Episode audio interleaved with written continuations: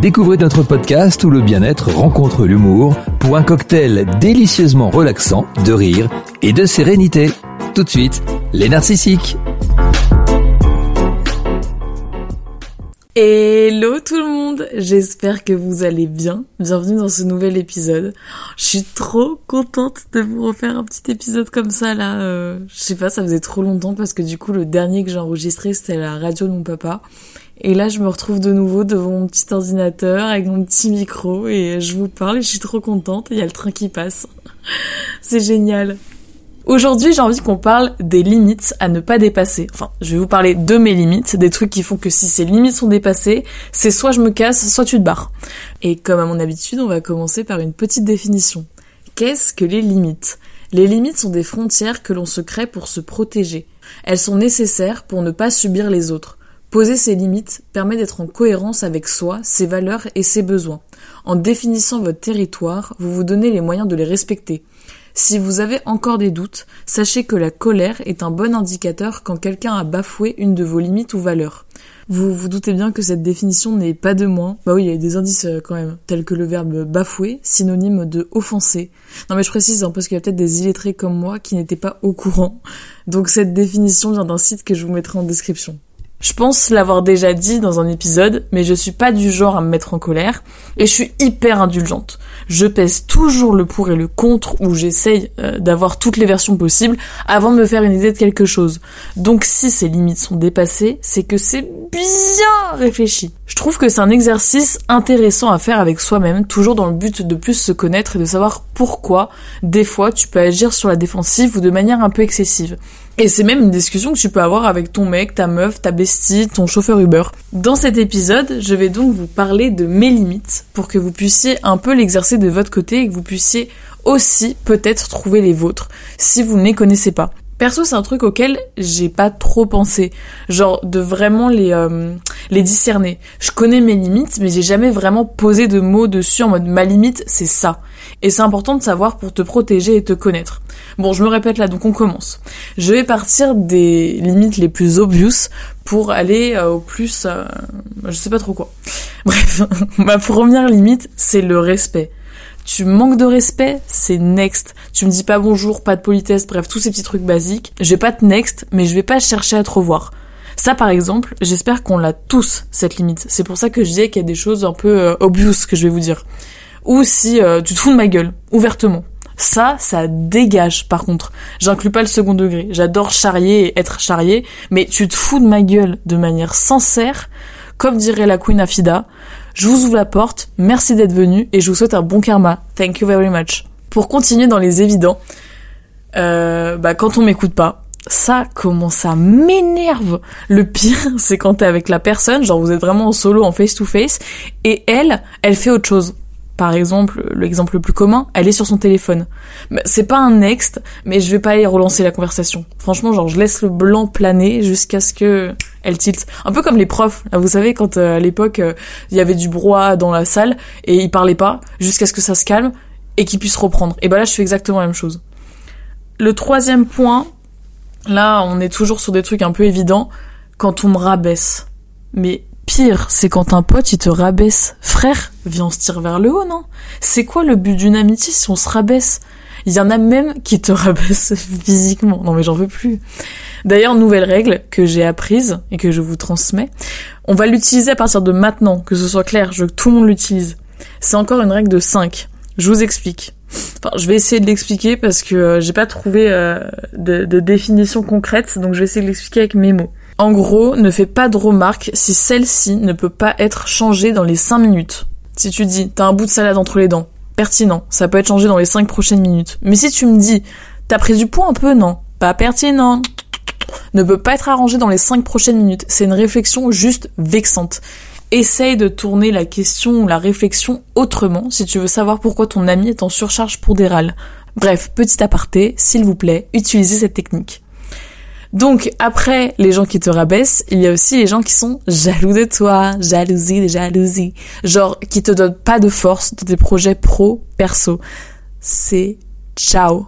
En gros, les gens à qui tu parles de certaines choses que tu voudrais faire et qui te cassent sans vraiment argumenter. Juste parce qu'en fait, eux, ils se mettent à ta place et ils auraient jamais eu les couilles de le faire. Ah oui, ça vaut le savoir aussi. Quand tu parles de projet que tu veux faire et que la personne te casse en te disant Ah ouais, t'es sûr? Tu veux faire ça? Mais ça va pas marcher. La personne ne s'imagine pas toi en train de faire ton projet, mais elle. Donc ce sont ces insécurités qui font surface je me sens obligée de vous donner un exemple parce que sinon j'ai l'impression que vous comprenez pas. Et, c'est pas parce que euh, je vous prends pour des attardés, mais c'est moi j'ai l'impression que je m'exprime mal. Donc prenons un exemple. T'as un projet d'ouvrir un concept store.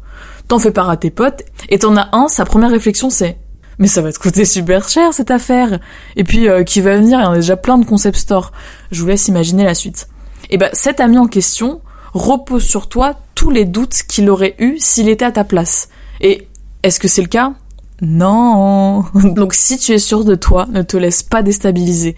Et à l'inverse, encore un exercice intéressant, quand quelqu'un t'énerve, généralement c'est parce qu'il fait un effet miroir sur toi. L'effet miroir, c'est tout ce qui nous déplaît chez l'autre et qui vient déclencher chez nous une réaction, généralement un peu désagréable, qui est une invitation à regarder au plus profond de nous. L'effet miroir conditionne nos vies, nos croyances et nos relations avec les autres.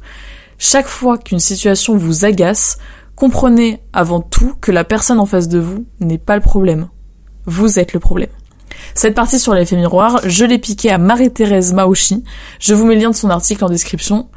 Par exemple, moi, je trouvais ça trop bizarre et ça m'agaçait limite les gens qui aimaient être seuls, genre qui faisaient des activités tout seuls. Mais en fait, c'est parce que tout simplement, moi à ce moment-là, j'en étais pas capable et c'est pour ça que ça me dérangeait entre guillemets. Autre limite, quand on n'y met pas du sien, pardon, mais les gens qui n'y mettent pas du sien, vous êtes là pourquoi Je suis désolée dans cet épisode, je suis un peu énervée, mais c'est mes limites quoi, c'est des trucs à ne pas dépasser, donc euh, je suis un peu, un peu, un peu, ben, un peu sur les nerfs. Je demande pas de déplacer des montagnes, mais un minimum. Surtout si tu vois que c'est un moment de galère. Après, si on te demande rien, t'inquiète pas frérot, reste les pieds en éventail. Par exemple, moi j'ai des potes qui n'organisent pas les vacances.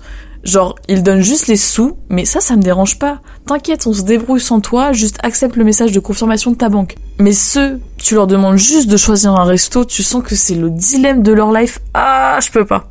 Ou que tu dois toujours aller vers eux pour les voir. Ah, je peux encore moins. Pour moi, c'est comme ça qu'on entretient n'importe quel type de relation. C'est en y mettant un minimum du sien. Et en plus, c'est juste des petites actions. Comme je te disais, on te demande pas de déplacer des montagnes. Mais juste de dire, euh, on se fait un café mardi. Ou même, si t'as la flemme, fais semblant, au moins envoie un petit message, euh, t'es dispo cette semaine? À partir du moment où je commence à compter les fois où c'est plus moi qui vais vers toi, hmm, ça semble aussi, on va plus voir. Bon, là j'ai cité que des trucs que je supporte pas chez les gens, genre mes limites en termes de relations. Et du coup, je voulais faire une trend TikTok de base. Ouais, on essaie d'être dans l'air du temps. La trend c'est on peut pas être amis si. Donc là c'est carrément ça. Mais après j'ai trouvé d'autres limites qui dépendent pas des gens mais uniquement de moi et de mon caractère. Et si j'introduis cette trend TikTok, c'est pas juste pour être euh, trendy, mais une fois de plus parce que je trouve que c'est un exercice intéressant. Je me prends pour une maîtresse dans cet épisode parce que des fois, tu laisses passer des trucs quand en normal tu laisserais pas passer, mais vu que tu l'as pas vraiment acté, bah ça rentre par une oreille et ça ressort par l'autre. Je crois que c'est pas vraiment ça l'expression. Bref, tu le relèves pas forcément.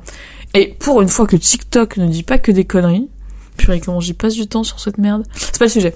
Euh, et si je vous conseille de faire cet exercice, c'est pas pour que vous finissiez seul dans un chalet en pierre perdu dans la montagne, mais plus pour que vous vous préserviez de certaines relations qui ne vous conviendraient pas ou qui vous boufferaient trop d'énergie. Bref, petite parenthèse, on reprend mon été, c'est-à-dire moi, hihi. Donc, dans les choses qui ne dépendent que de moi, entre guillemets, parce qu'il y a forcément un élément déclencheur, bref, c'est quand je me sens oppressée, que ce soit physiquement ou moralement.